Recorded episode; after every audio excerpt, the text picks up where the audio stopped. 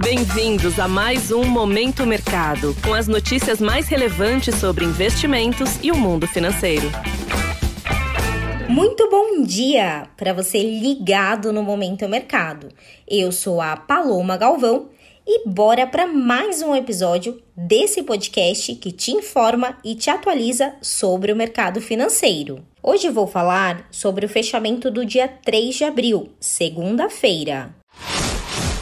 Cenário internacional. No exterior, as bolsas americanas fecharam sem direção única. A notícia do corte na produção de petróleo da Organização de Países Exportadores de Petróleo e Aliados, a OPEP+, com a redução totalizando 1,66 milhão de barris por dia, trouxe temores de que a commodity poderá pressionar os preços de energia, fazendo com que o Banco Central norte-americano mantenha os juros elevados por mais tempo. As empresas do setor de energia naturalmente reagiram e ficaram entre as maiores altas dos índices. Na agenda de indicadores, o mercado acompanhou os dados mais fracos que o esperado dos índices de gerentes de compras, os PMIs dos Estados Unidos, que indicaram a possibilidade de uma recessão na economia americana, o que poderia afetar também a taxa de juros por lá.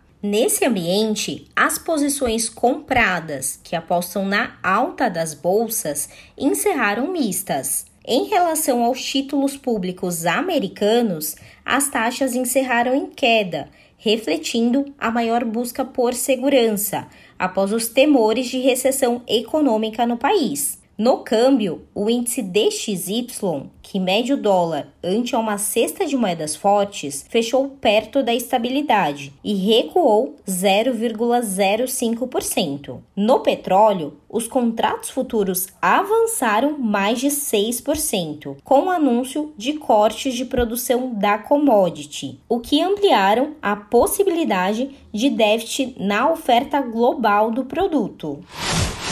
Cenário nacional.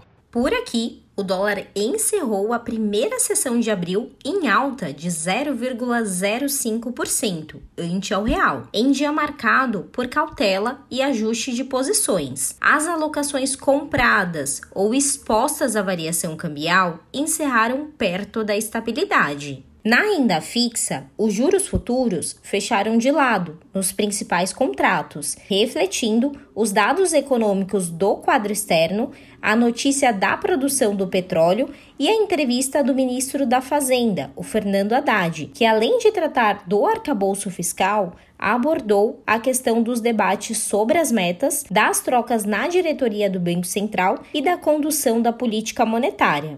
Após as falas, as taxas chegaram a ensaiar um movimento mais firme de queda, mas perdeu força no fechamento. A avaliação é de que as declarações do ministro ajudaram a diminuir um pouco os ruídos, embora persista a desconfiança de que o governo vá conseguir entregar as metas e melhorar a trajetória da dívida em relação ao PIB, que é o produto interno bruto. Com isso, as posições tomadas que apostam na alta dos juros futuros, encerraram praticamente no 0 a 0. Na bolsa, o índice Bovespa recuou 0,37%, fechando aos 101 mil pontos. Fora do setor de petróleo, o dia foi majoritariamente negativo para os outros carros-chefes da bolsa, pressionados ainda pelo ambiente de maior cautela. Desta forma, as posições compradas, que apostam na alta do índice, foram desfavorecidas.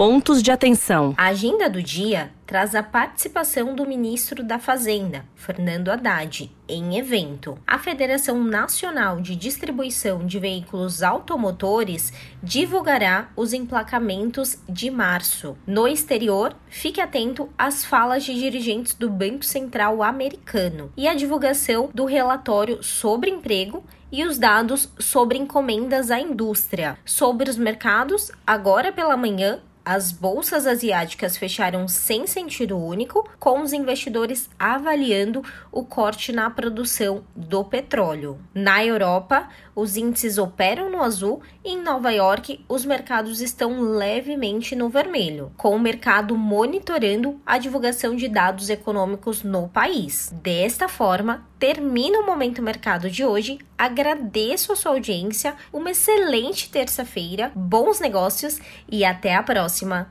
Valeu! Você ouviu Momento Mercado com o Bradesco. Sua atualização diária sobre cenário e investimentos.